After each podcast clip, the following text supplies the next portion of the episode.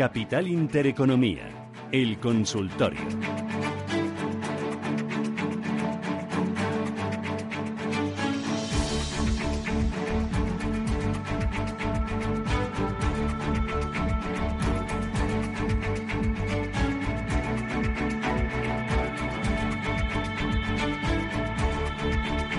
Estamos en marcha, que tenemos ya cuántos, cuántos, 5, 10, 20, buf, esto es una barbaridad, tenemos lista de espera. Buf. José Ignacio, ¿qué tal? Buenos días. Hola, buenos días. Pues, Bueno. Muy, constipados. Usted es de los fieles, ¿eh? Ya le tengo aquí pillado. Ya, ya, ya. Ya, ya. Pero luego, lo que escucha que le dicen los expertos, ¿lo hace o no lo hace?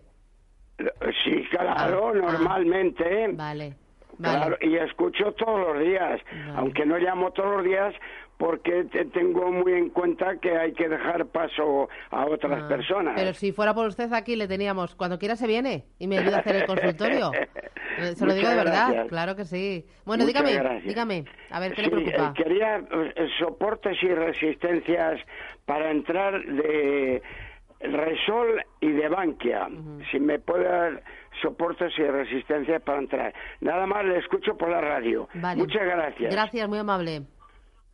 Bueno, eh, Repsol está en un momento pues brillante con esas subidas que estamos viendo eh, del precio del crudo que por supuesto eh, favorecen de forma importante a la, a la compañía, eh, pero que además, bueno, pues eh, hemos visto que aunque los márgenes de refino, si creo recordar bien, han bajado un poquito en los últimos resultados que hemos conocido, lo ha paliado totalmente pues un aumento, ¿no? de la de las ventas, ¿no? Por lo tanto, ahí yo creo que Repsol es una compañía eh, muy positiva para tener en cartera, con un endeudamiento moderado, eh, que es un poco también lo que nos preocupó en un momento determinado de Repsol eh, cuando se adquirió Talismán y aquella deuda tan, tan significativa, ¿no? Y, hombre, yo creo que a estos niveles los 17 euros pues deberían ser un primer objetivo, ¿no? Cuando miramos a- hacia adelante, ¿no? Y si vemos una caída, bueno, pues hombre, eh, eh, quizás los eh, 14.70, 14.80 podría ser un nivel en, una- en un momento importante de caída del mercado donde llegara el valor.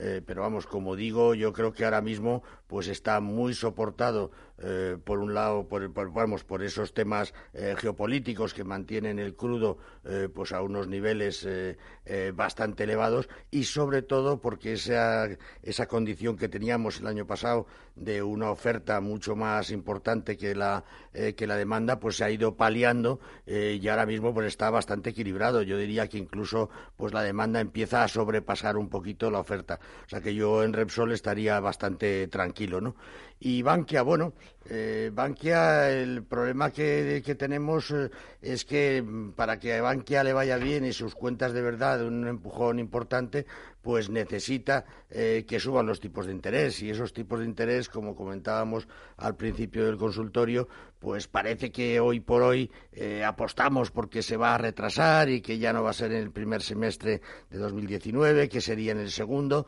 y eso indudablemente para el sector financiero en general y, y Bankia desde luego en particular pues no es positivo. Por lo tanto ahí en Bankia sería un poquito más prudente eh, a la hora de tomar posiciones. Eh, bueno, eh, parece que estos niveles de, del entorno de tres y medio, pues deberían en principio servir un poco de, de soporte a la compañía, pero bueno, eh, no habría que descartar que en un momento de corrección pues volviésemos al entorno de los tres euros. Entonces, eh, yo creo que este es un buen momento para, eh, para entrar, pero como digo, pensando en el medio y largo plazo, eh, la ausencia de expectativas de subidas de tipos no le va a permitir subir con fuerza. Luis, ¿qué tal? Buenos días. Hola, buenos días, Susana. Dígame. Vamos a ver, quería preguntarle al señor Blasco, tengo acciones de Santander y de OHL, las dos con, con algo de pérdidas, y quería saber qué le parece él, si es momento de salir o no, porque ya con el señor Tran este que todos los días nos tiene alguna historia preparada nueva, pues ya no, yo ya no me fío de estar en bolsa. A ver, a ver, a ver qué me comenta él, porque este, este, este hombre es que está todos los días liando Ya, alguna, ¿eh? Sí, sí, que es verdad, no me lo... sí, Este, sí. este hombre es que es que le va la marcha, ¿eh? le va la marcha. bueno, gracias, Luis, por los gracias, hasta comentarios. Bueno, yo en Santander estaría bastante tranquilo en principio. O sea, yo, yo creo que estamos hablando de uno de los grandes bancos a nivel mundial. De los valores de nuestra bolsa, pues el más negociado dentro de las mesas internacionales y sobre todo que bueno pues hemos visto un muy buen resultado del primer trimestre que auguran que este año es posible que vuelva a esos beneficios ligeramente por encima de los 8.000 millones, ¿no? Eh, bueno, eh, yo creo que Santander eh, lo que necesita es que esto que está ocurriendo ahora mismo en, Argentina pues no tenga una no se extienda y no pueda afectar algo a Brasil donde es mucho más fuerte y, por lo tanto yo en Santander estaría bastante tranquilo. Yo creo que las cosas le están yendo bien en España donde ha estado mejorando mejorando márgenes. Creo que las cosas en Reino Unido también están funcionando bastante bien. En Estados Unidos pues solventó muchos de los problemas que tenía. Bueno, yo creo que Santander es un valor para tener un poquito de, eh, paciencia y que, bueno, pues eh, los 5,70, 5,80, pues digamos que sería un primer objetivo eh, para el valor, ¿no? OHL, pues yo creo que OHL lo que está es en un compás de espera. es decir, después de hacer la venta de concesiones en en, México, eh, pues yo creo que estamos todos pendientes de ver un poco eh, qué, plan estratégico va a presentar la compañía. Eh, se ha quedado prácticamente sin obras en curso, me parece que suman como 300 millones o algo así. sabemos que está ese nuevo ERE en marcha dentro de la compañía. Bueno, yo creo que en OHL pues sería muy prudente. Hoy la vemos dar un, un empujón. Estoy viendo ahora mismo que sube algo más del, del 3%, pero vamos, los 4 euros clavados pues es un poco lo que la situación patrimonial de la, de la empresa pues indica como cotización, como cotización. Yo creo que de ahí hasta que no haya una presentación de, de, plan estratégico, pues difícilmente se va a mover, ¿no? Entonces, si es un dinero que puede necesitar en el corto plazo, pues hoy puede ser un buen día para vender. Eh, si cree que hay una opción eh, donde en un plazo más corto pueden ir las cosas mejor, pues eh, como digo, yo no sé eh, hasta qué punto estar en OHL pendiente de ese plan de estratégico, pues es una buena opción. Eh, seguramente vender sería una buena posibilidad. a través del WhatsApp, Rubén, ¿qué te dicen? Por cierto, cuento cositas. Nos hemos contado antes sobre Burberry, el desplome del 7% hoy, después de que el holding belga GBL haya salido de su accionariado ha vendido la participación eh, que tenía del 6,6%. WhatsApp 609-224-716. Nos eh, pregunta Diego, dice Álvaro, voy a comprar Bankinter si supera la resistencia de 8,93. ¿Cómo lo ve? De momento no me da confianza, dice. Bueno, eh, yo creo que dentro del sector financiero español, y como siempre repetimos, eh, Bankinter es el que tiene un, un precio muy por encima de los precios objetivos de las casas que lo analizan. Eh, pero aún así yo creo que sus resultados y su gestión pues eh, siguen atrayendo a los a los inversores, ¿no? Entonces, bueno, eh, yo creo que cuando ha tocado los los 9 euros 15, 20 es cuando ha mostrado algo de debilidad. indudablemente también necesita que los tipos de interés suban para dar un empujón más fuerte pero es verdad que algunas de las divisiones de la entidad pues están creciendo con, eh, con fuerza, como es el tema de seguros, como es el tema de, gestión de patrimonios, etcétera, eh, pues que le están permitiendo mejorar los ingresos de forma muy significativa. Entonces, yo sigo pensando que es un banco muy eficiente y, que incluso a estos niveles ya de 8,79, etcétera, pues eh, no veo muchos motivos para esperar, salvo que esperásemos una flexión donde la podíamos coger a lo mejor pues a niveles de 8,25, 8,30, eh, que indudablemente pues es interesante y que es algo que se puede perfectamente producir en cualquier momento que el mercado corrija. Eh, más consultas, más consultas. Ayer, si es buen momento para entrar en ACS, nos pregunta bueno, eh, sabemos un poco todo lo que ha hecho ACS, eh, eh, que lo ha hecho francamente bien en el ejercicio. Yo creo que sigue siendo pues una compañía muy interesante a nivel internacional, dadas, digamos, pues la, inmensa carga de trabajo que tiene a lo largo del, del mundo y las perspectivas siguen siendo muy buenas para la compañía. Yo creo que la operación eh, esta de Avertis, pues ha sido yo la calificaría de bastante brillante o muy brillante para, eh, para CS y yo creo que seguimos podemos seguir perfectamente confiando en ella. O sea que eh, en un mundo que crece en un mundo donde las inversiones en infraestructuras eh, están teniendo una evolución bastante positiva pues yo creo que ACS tiene mucho que ganar y mucho que decir. Por lo tanto yo sí entraría en ACS uh 915331851 a ver si me mandan algún mensaje de audio ¿Algún audio? Mm, vamos.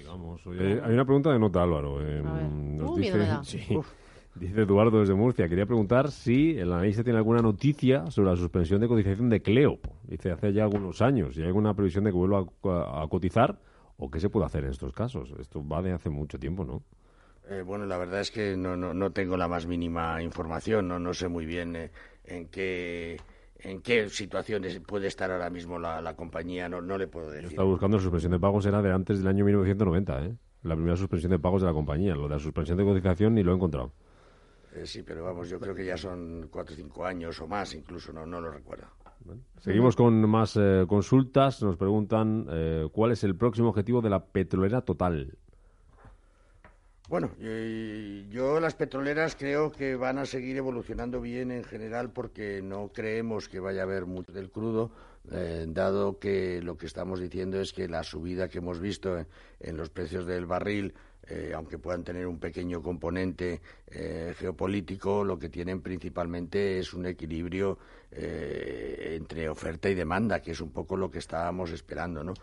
por lo tanto, yo creo que las petroleras en general eh, lo van a hacer bien, ¿no? Yo creo que Total es una buena, eh, por supuesto, es una gran apuesta, digamos, a la hora eh, de tomar posiciones en una petrolera.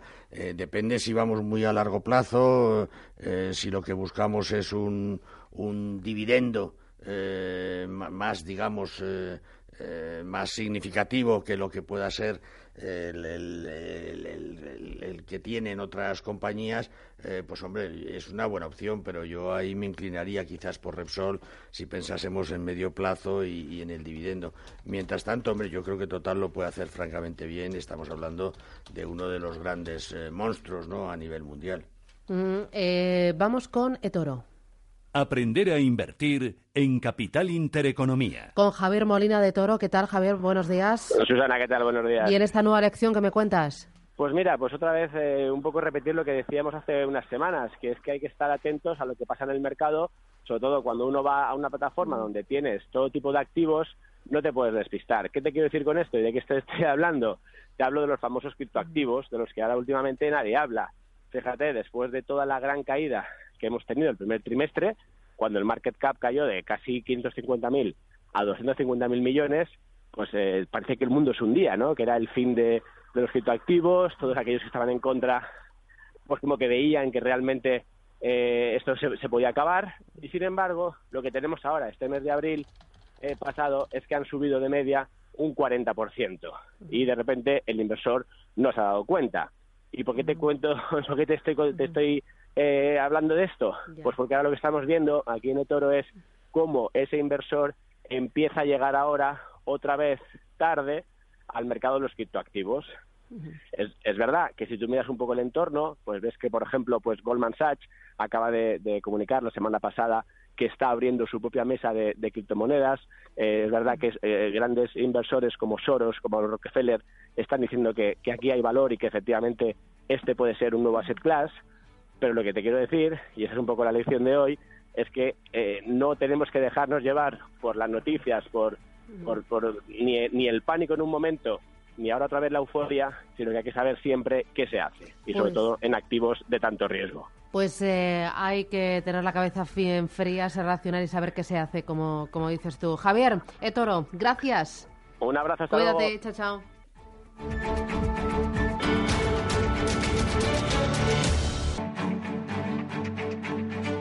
Capital Intereconomía, el consultorio.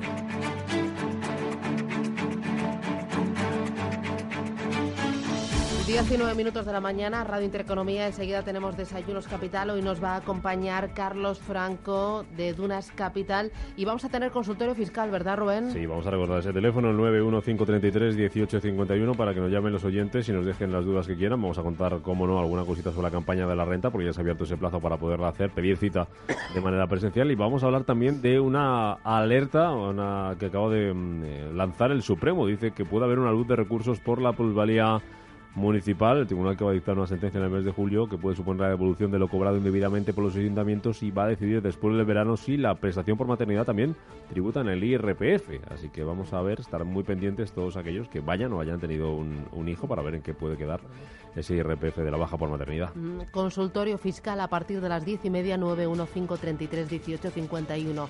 De bolsa, seguimos un ratito más. Eh, nos pueden llamar, eh, aunque estamos saturados de llamadas de WhatsApp. ¿Qué pasa hoy? Sí, pues hoy WhatsApp nos preguntan por Dropbox y preguntarle también a Álvaro por el favorito para sustituir a Vertis en el IBEX 35, que las quinielas apuntan hacia Automotive. No sé si es así o no. Pero el oyente nos pregunta en el 609224716, ¿qué opina de Dropbox?